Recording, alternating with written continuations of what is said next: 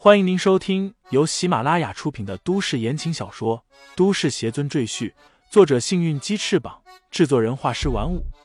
感兴趣的朋友，请看主页，点亮我的关注，点亮你的夜空。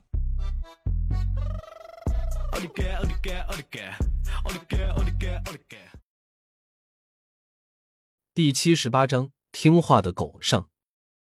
别急，听听他们在说什么。李承前小声对苏瑞说道：“新衣服我已经买好了，今天晚上我们去哪里玩？哦，小上海会所是吗？时间是晚上六点。好的，好的，我一定准时到。”周潘安兴奋的说道。苏瑞脸上的笑容渐渐消失，他和周潘安在一起那么长时间，也不见他这么开心过。小上海会所，那是妈妈工作的地方。潘安和那个郑小姐去那里干什么？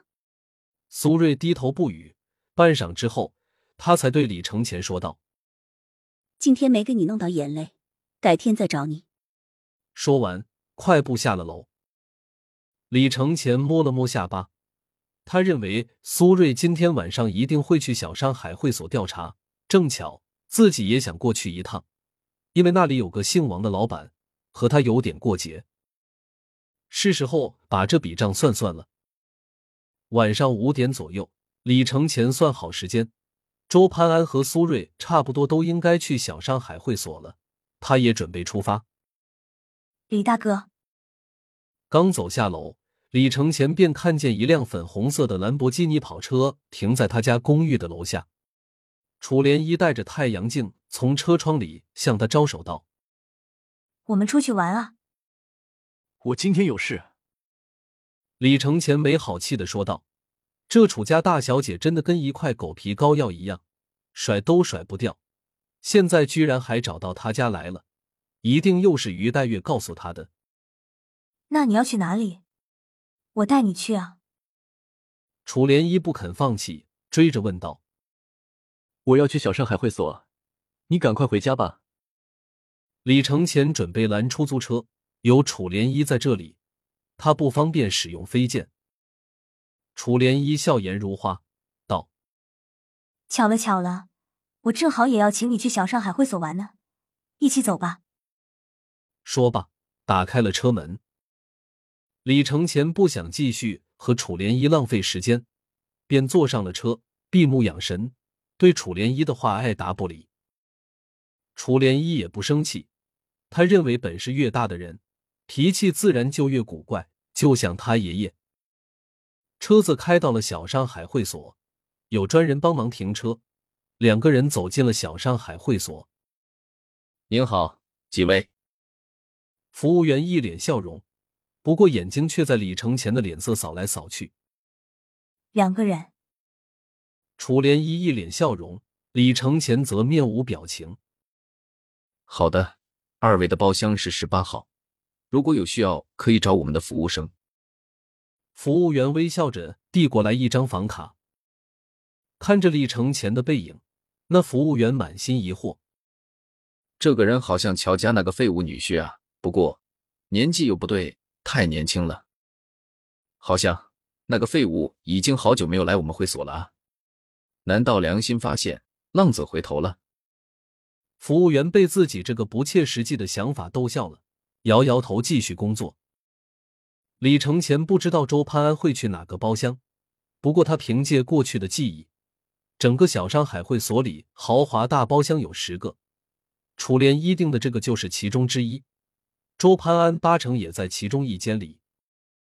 二人走进包厢，楚莲一立即打开了音响点歌。别看她是楚家大小姐，毕竟也才二十出头，正是爱玩的年纪。平时楚老爷子管教的严，很少让他到这种地方来，所以他这次难得出来，自然要好好放纵一下。李大哥，你唱什么歌？我给你点。楚莲衣递过来一个麦克风，李承前摇摇头，他不想唱歌，还是赶紧找个借口出去找周潘安才行。估计苏瑞也差不多快到了吧。李承前心里盘算。就打算使用尿遁离开包厢。您好，客人，您的果盘送来了。忽然，有位漂亮的女服务员端着果盘敲门走进来。李承前与他同事一愣，竟然是苏瑞的妈妈薛子珠。哎呀，是你啊！薛子珠非常意外，她看见楚涟依坐在李承前身旁，脸色微微有些难看。她本以为李承前喜欢他的女儿，没想到人家已经有女朋友了。你好，薛阿姨。李承前只知道薛子珠在会所工作，但不知道是在小上海会所，这可真是巧了。或许他会知道周潘安在哪个房间。想到这里，李承前便开口问道：“薛阿姨，你认识周潘安吗？”薛子珠当然认识，女儿手机里的照片全是那个坏小子，自己早就觉得那小子不靠谱，偏偏女儿不信。他点点头，道：“我知道他的样子，但不认识。”苏瑞邀请周潘安去他家做客，要介绍给自己的母亲，但周潘安总是找各种各样的借口，从没来过。那麻烦阿姨帮我留意一下他在哪个包厢好吗？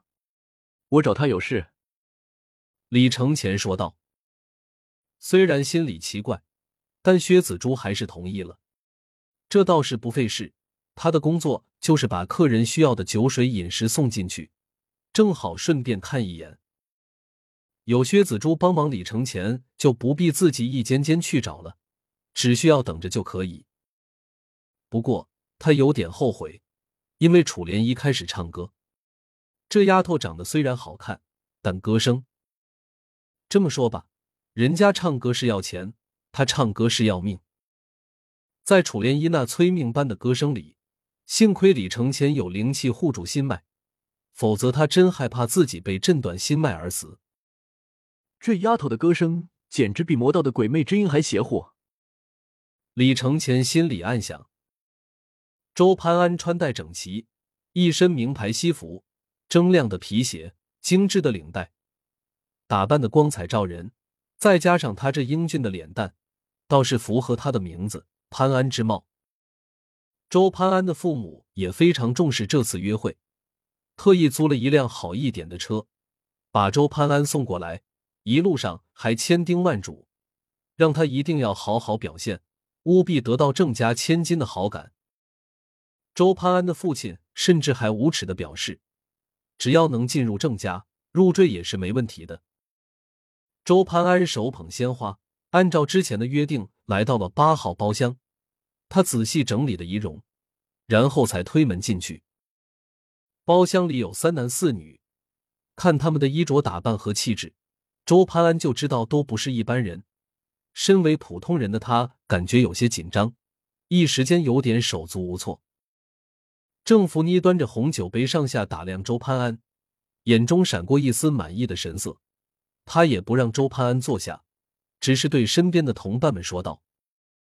他叫周潘安，你们帮我看看，我父母帮找的这个人怎么样？听众朋友们，本集已播讲完毕，欢迎订阅专辑，投喂月票支持我。你的微醺夜晚，有我的下集陪伴。